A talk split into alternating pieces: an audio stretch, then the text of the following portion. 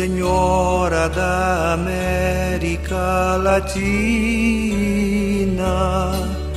de olhar e caridade tão divina, de cor igual à cor de tantas raças. Virgem tão serena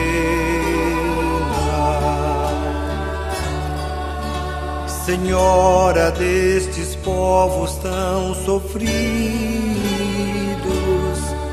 patrona dos pequenos e oprimidos,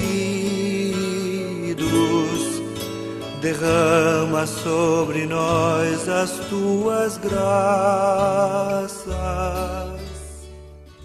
Mensagem do Padre com Monsenhor Luiz Antônio.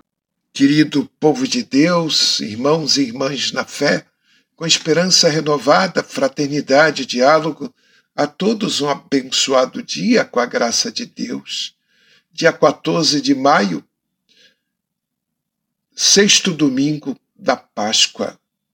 A liturgia de hoje sobressai a promessa de Jesus de acompanhar de forma permanente a caminhada da sua comunidade em marcha pela história. Não estamos sozinhos. Jesus ressuscitado vai sempre ao nosso lado. A primeira leitura, Atos capítulo 8, versículos de 5 a 8 e de 14 a 17.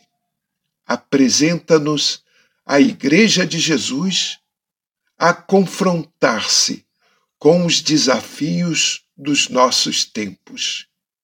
Animados pelo Espírito, os cristãos aprendem a discernir o essencial do acessório e atualizam a proposta central do Evangelho de forma que a mensagem libertadora de Jesus possa ser acolhida por todos os povos. O Salmo o 65 ou 66. Aclamai o Senhor Deus, ó terra inteira, cantai salmos a seu nome glorioso. A segunda leitura é a primeira carta de Pedro, capítulo 3, versículos de 15 a 18. Aparece mais uma vez a meta final da caminhada da igreja, a Jerusalém messiânica, essa cidade nova da comunhão com Deus, da vida plena e da felicidade total. O Evangelho é João 14, versículos de 15 a 21. Proclamação do Evangelho de Jesus Cristo segundo João. Naquele tempo disse Jesus a seus discípulos: Se me amais, guardareis os meus mandamentos, e eu rogarei ao Pai, e ele vos dará um outro defensor, para que permaneça sempre convosco. O Espírito da Verdade, que o mundo não é capaz de receber porque não o vê nem o conhece. Vós o conheceis, porque ele permanece junto de vós e estará dentro de vós. Não vos deixarei órfãos, eu virei a vós pouco tempo ainda, e o mundo não mais me verá mas vós me vereis, porque eu vivo e vós vivereis. Naquele dia sabereis que eu estou no meu Pai, e vós em mim, e eu em vós. Quem acolheu os meus mandamentos e os observa, esse me ama. Ora, quem me ama será amado por meu Pai, e eu o amarei e me manifestarei a ele. Palavra da salvação. Prestes a se afastar deste mundo, Jesus continua instruindo seus discípulos a respeito dos seus próximos passos. Não os deixarei órfãos. Ao contrário, vai enviar-lhes outro advogado, o Espírito da Verdade. O termo advogado, paráclito, em grego, encerra uma vasta gama de significado. Defensor, consolador, intercessor.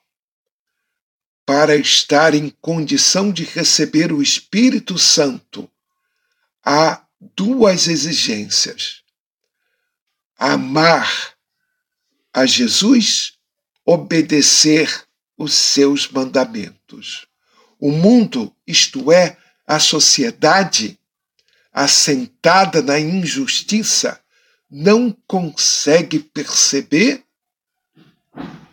a benéfica presença e a transformadora ação do Espírito Santo. Os discípulos, entretanto, poderão se diferenciar da presença e do amor do Espírito Santo, de Jesus e do Pai. Desse modo, a comunidade estará apta a dar continuidade à obra de Jesus. Assim seja. Rezemos de modo especial pela unidade dos cristãos e por todas as mães.